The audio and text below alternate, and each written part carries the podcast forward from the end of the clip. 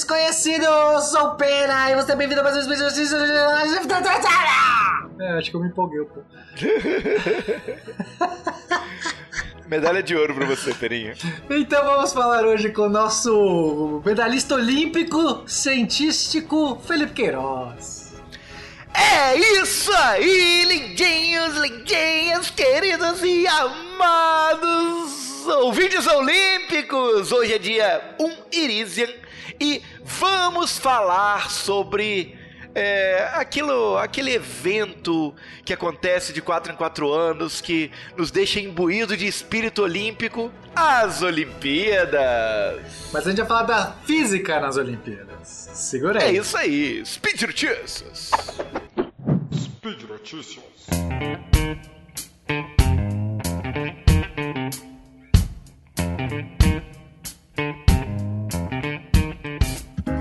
Felipe, eu adoro Olimpíadas, cara. Sério, é o evento que eu paro pra ver. Mesmo essa que foi em Tóquio, né, Japão, eu virava as madrugadas, faltava no trabalho. Ixi, uma loucura. Que beleza, hein? É, só pra conseguir ver. É, eu sou, cara, eu amo, eu amo esporte. Pra mim, a Olimpíada tem esse momento, é muito legal, todo mundo competindo, a superação, e você fica clicando num canal, no outro, você fica vendo os melhores do mundo ali sou enlouquecido. E essa Olimpíada pra mim foi muito especial, porque teve a inauguração, a estreia da escalada. Eu que pra, pratico escalada, né, Felipe? É um dos meus esportes. Eu pratico dois Ei, esportes. Você poderia ser um atleta olímpico de escalada, hein, Pena? Não, eu teria que nascer de novo, né? Pra ser.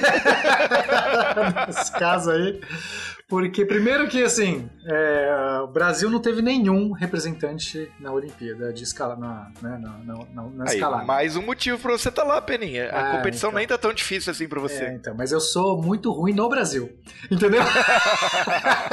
então, assim, vamos combinar que se eu tivesse agora uns 10 anos, uns 5 anos, talvez, começasse. Não, mas, é, claro, né? Eu já tô velho pra isso, mas eu, eu teve até um. Eu, eu pratico futebol americano, né? Uma das modalidades que eu pratico, eu joguei rugby por um tempo. E olha, eu vou te falar que eu fui bom eu, é, né, em rugby, em futebol americano. Fui para a seleção brasileira de futebol americano. Tive assim, investi bastante na minha carreira de esporte. Aí. E no Puxa rugby. Então, e no rugby, vou contar a história para você, só para você aqui, mas ninguém que não sou você. Mas eu tive uma escolha em algum momento da minha vida em, em ser profissional do, do rugby, é, porque eu tava indo bem, eu tava e aí, tipo, a ideia era, inclusive, começar nas Olimpíadas, porque é, o rugby é um esporte que estreou recentemente, sei lá, deve fazer duas, duas Olimpíadas que ele estreou, ou três, eu não sei.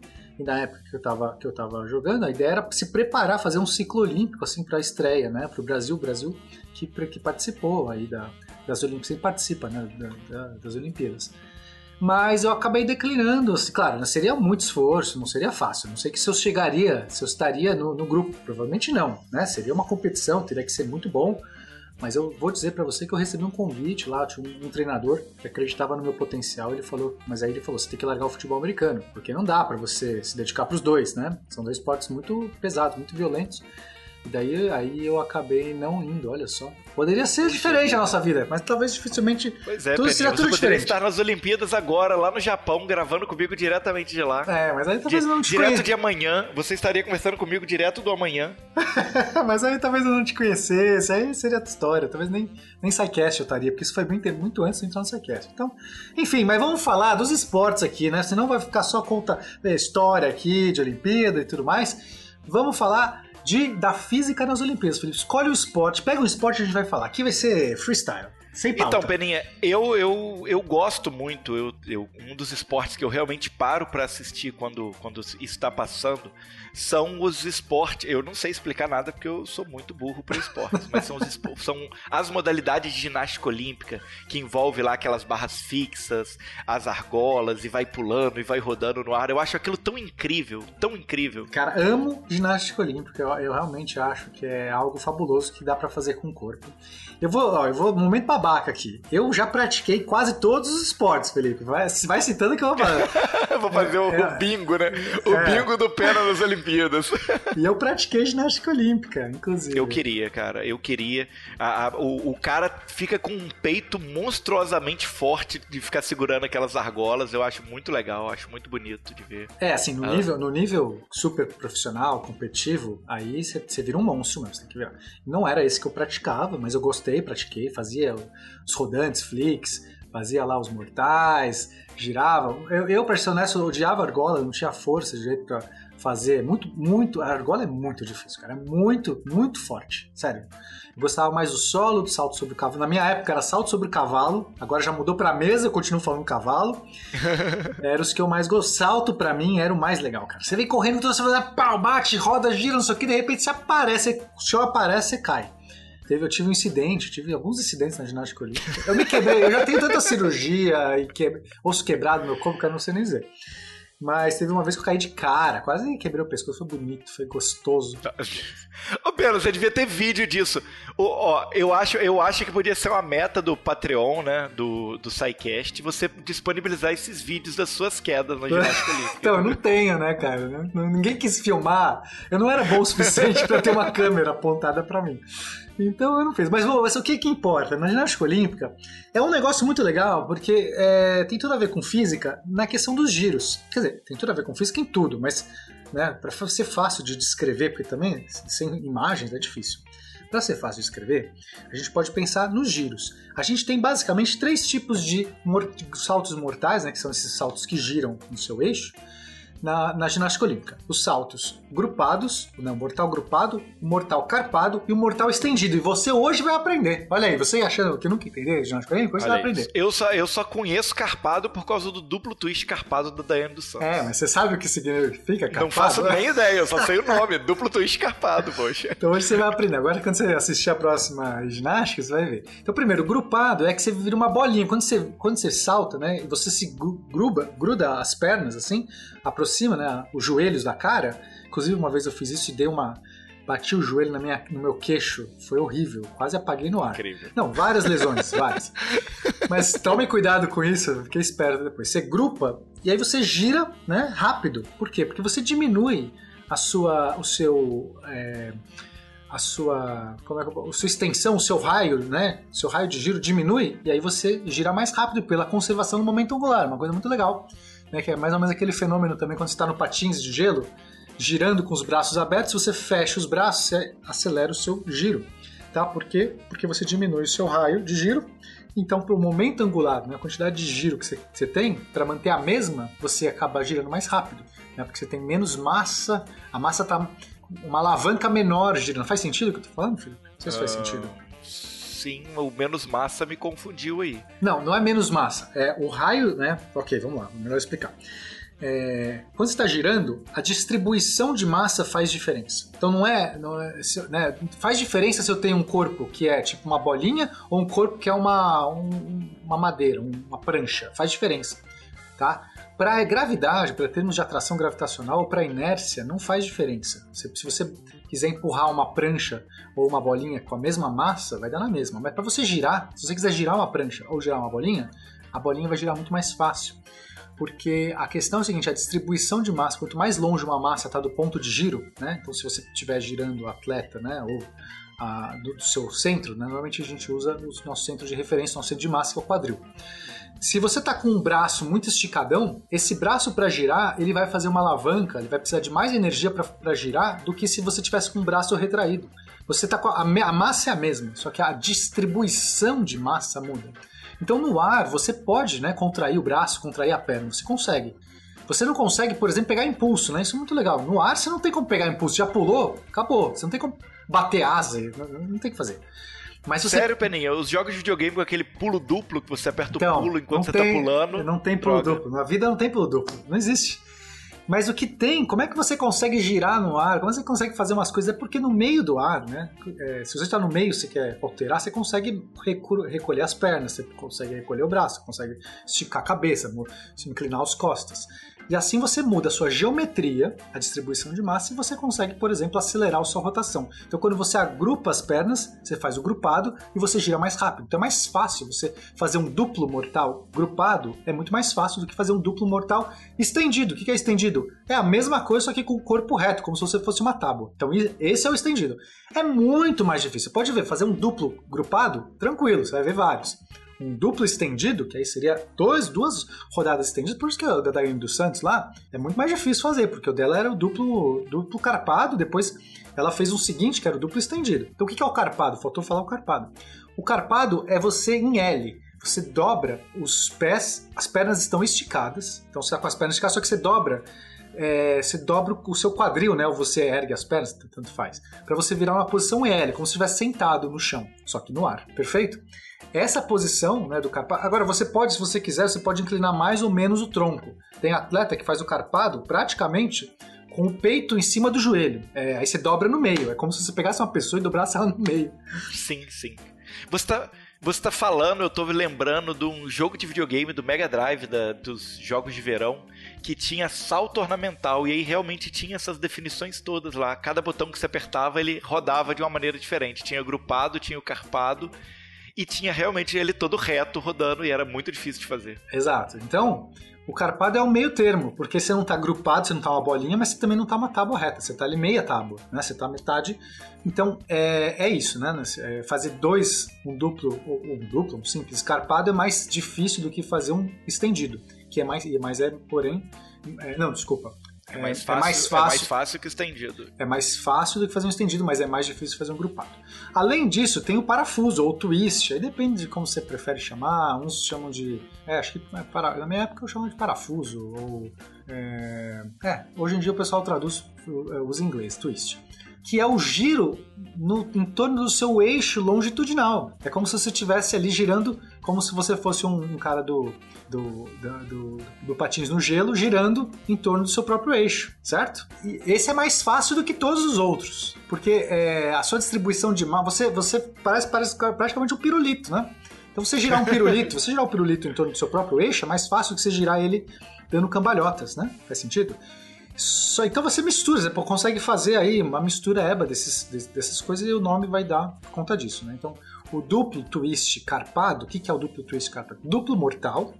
Twist é um parafuso, você dá um parafuso. Então, enquanto você está dando mortais, você vai dar uma volta em torno do seu próprio eixo. E ainda, como é duplo carpado, você vai dar duas voltas mortais na posição carpado. Então você dá dois mortais carpados mais uma, um giro de 360 graus, né, que é o twist. Você pode dar, às vezes, dois twists, um e meio, enfim, aí é isso. Essa é ginástica olímpica, vamos pro próximo, né? Já, já, já abordamos aqui. Perfeito, perfeito. Peninha, e agora, já que estamos ainda falando de saltos né, e posições, as provas de salto propriamente dito, tipo salto em altura, salto em distância. Cara, eu adoro as provas de salto porque tem uma parada que é o seguinte: normalmente você pode ver que as provas de salto os atletas correm. Aí você fala assim, mas se eu quero pular para cima, por que, que, eu tô correndo? Porque correr eu corro para frente. Eu quero saltar para cima, eu não posso, sabe, por exemplo, o salto, o salto é, em faz altura. Sentido, o salto. É, porque tipo assim, o salto em distância, você imagina, ah, beleza, tá correndo para frente, porque aí a inércia vai ajudar ele a se manter mais para frente, mas em altura realmente por quê? É, então o distância tudo bem, faz sentido como você disse, porque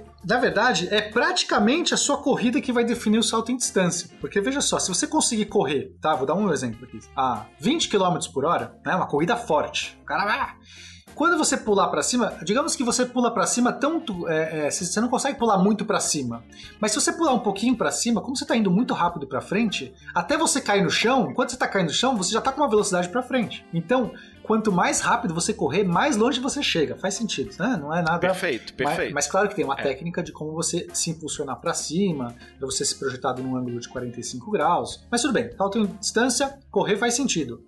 O salto em altura já tem esse dilema, porque é? Faz sentido pular ele para frente? Faz também. Claro, além de você ter que passar uma vareta, e a vareta, se você tem que ter uma certa velocidade para frente para você saltar a vareta, não é só para cima, mas isso é uma, você precisaria de tecnicamente pouca. Você converte uma velocidade na outra, Fê. Então imagina que você vem correndo muito rápido, quando você vai pular, você vai posicionar o seu pé né, de, de salto, de, de propulsão, pode ser esquerdo, direito, de tal jeito que você vai tentar, na verdade, converter, defletir aquele, todo aquele impulso para frente tentar fazer uma alavanca para direcionar esse impulso para frente para cima. É como um barco à vela que, que, que, muda a direção do vento e vai na outra direção. Você, claro, não, talvez não seja boa.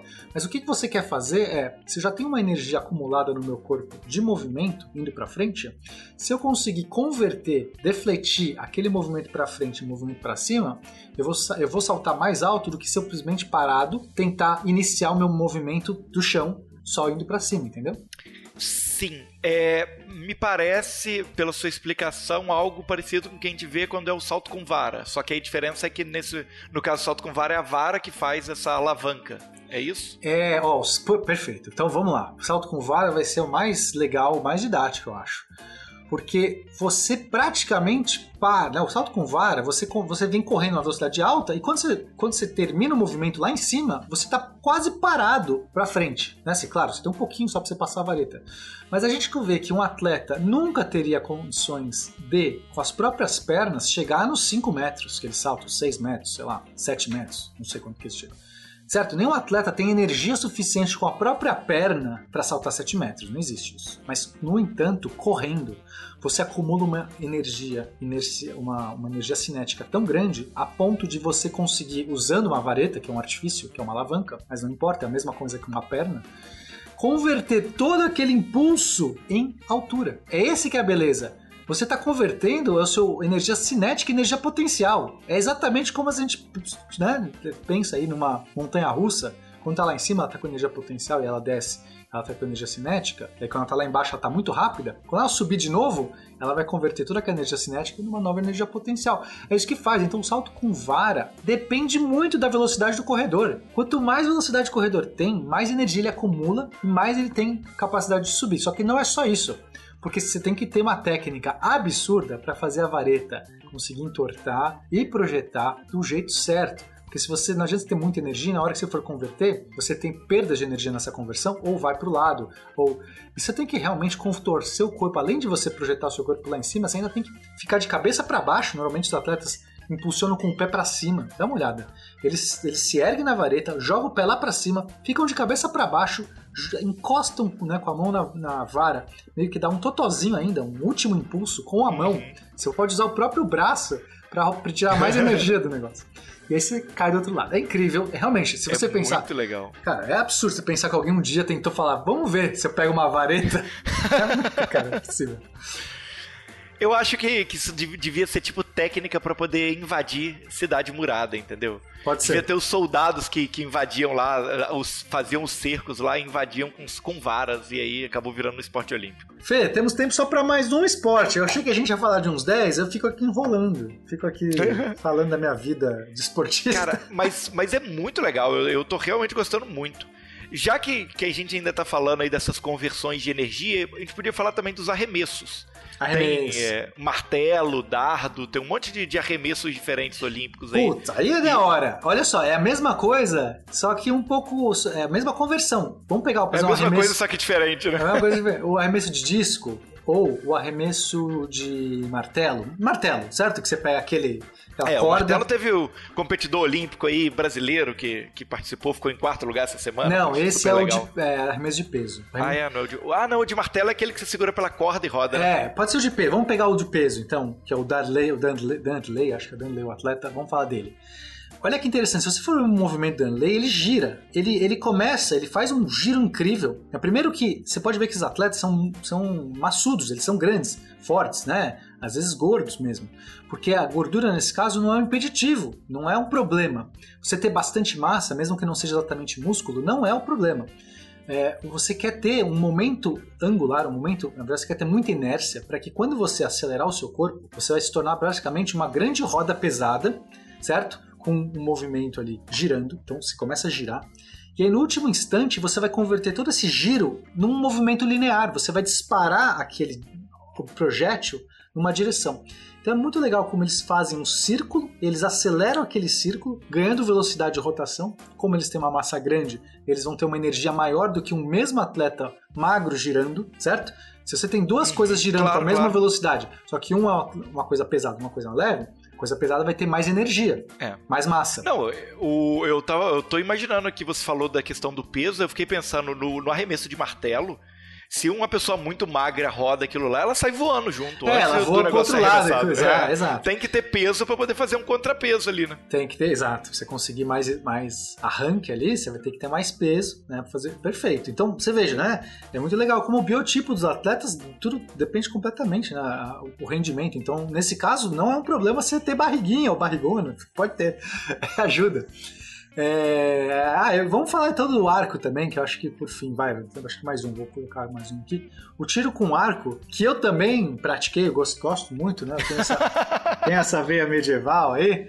É, já pratiquei bastante, já tenho, tenho alguns arcos aqui em casa, né? Foi um esporte que eu pratiquei bastante, assim, não nível competitivo. E ah, vou te contar, eu, eu treinei no clube, no clube de arco flash, né? Tiro com arco do, do Ibirapuera. Mas daí eu quando, quando você vai melhorando, eles vão te colocando arcos melhores. Melhores é com mira, com antivibrador, com beijador, com um monte de coisa. E eu gostava de atirar com o arco primitivo, com aquele arco mais medievalzão, sabe? É, começou a ficar um pouco assim, fora do meu. Quando né, eu pensava em arco, queria ser aquele arqueiro medieval. Você queria ser um arqueiro inglês? É, que tinha um braço maior que o outro, de tão, tanta força que tinha que fazer. É, eu queria ser esse cara. E a gente, no, no, arco medieval, no tiro primitivo, a gente não usa mira, não tem mira. É a gente chama de mira instintiva. Você meio que é difícil explicar, né? Mas é, você não tem um lugar que você mira com outro negócio. Aí eu desanimei e aí abandonei. Aí não continuei o tiro com arco lá no Ibirapuera. Mas tudo bem, eu, eu, eu não acho que não, não é para mim. Eu vejo esses atletas atirando, realmente não é para mim. É muito técnico ali, os caras totalmente paralisados. Eu quero dar aquele tiro tipo Lego, sabe? Você correndo, atira. Boa, exatamente. Mas o tiro com arco, a gente também tem uma, uma questão aí de converter energia. Né? Você basicamente acumula uma energia potencial elástica na fibra da madeira ou na fibra do, do material do seu arco então você né, enverga aquilo, aquilo tem uma energia elástica e ele converte aquilo numa energia cinética. O que as pessoas, poucas pessoas sabem é que se você disparar um arco, talvez não esses olímpicos que eles são mais fracos, né? Eles não são arcos muito fortes. É, mas se você pegar um arco mais parrudo, mais forte, e disparar sem flecha, o arco quebra, Felipe. Sabia? Caramba, não fazia ideia disso. Por quê, Pedro? Porque quando você dispara um arco sem flecha, toda energia que iria pra flecha não tem para onde ir, percebe? Quando você dispara uma flecha, aquela flecha sai com uma energia enorme, porque ela saiu, ó, sim, sei lá, sim. centenas, ó, 100 km por hora, não sei. Saiu lá muitos km por hora, e ela tem uma massa. Então, se você pegar massa vezes velocidade ao quadrado dividido por 2, aquela energia daquela flecha. Aquela energia saiu do arco. Se você não jogou nada para frente, essa energia toda foi para algum lugar. E no caso, vai para a madeira do próprio arco. O arco vibra, Caramba, ele estoura. Exato. Cara, que maneiro isso. Faz todo sentido. Real, não, você explicando realmente faz todo sentido. Eu não podia imaginar. Mas, mas é legal, você... porque se a gente de pensar nisso, a gente acha que é, que é, sabe, você dispara o arco, beleza. Se você tiver flecha, não tem flecha, dá na mesma. Não, é totalmente diferente o arco disparado sem flecha. Ele vai vibrar, pode provavelmente quebrar se for forte, né? Porque ele tem mais energia acumulada. E aí, quando eu deixava para as pessoas atirarem com o meu arco, né, com os meus arcos, a primeira coisa que eu falava, porque pro leigo, o cara, a primeira coisa que faz é pega o arco, puxa e larga. É isso que o cara vai fazer. Não vai nem pensar, mesmo sem flecha, porque ele quer pegar e atirar, ele quer testar a força dele, então ele vai armar o arco e liberar. Aí a primeira coisa eu falo assim: não dispara sem flecha. As pessoas, mas por quê? Porque quebra o arco. Aí o cara já fica, não, peraí, porque você fala quebrar o arco, né? Cara, o arco é caro. Muito legal, eu não fazia ideia disso. Aí, Felipe, cobrimos aí três, quatro esportes da Olimpíada, eu queria cobrir uns 15. Adorei, adorei. Saí com a cabeça explodida com arco sem flecha aqui. então era isso, meus ouvintes. Estouramos o tempo. Um beijo para você e até a próxima.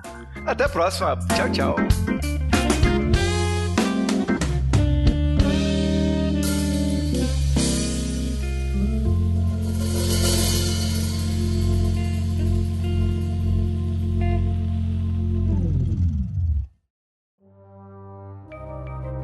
Este programa foi produzido por Mentes Deviantes.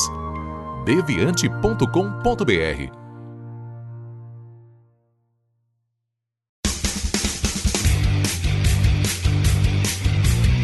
Cortes, edição de podcast.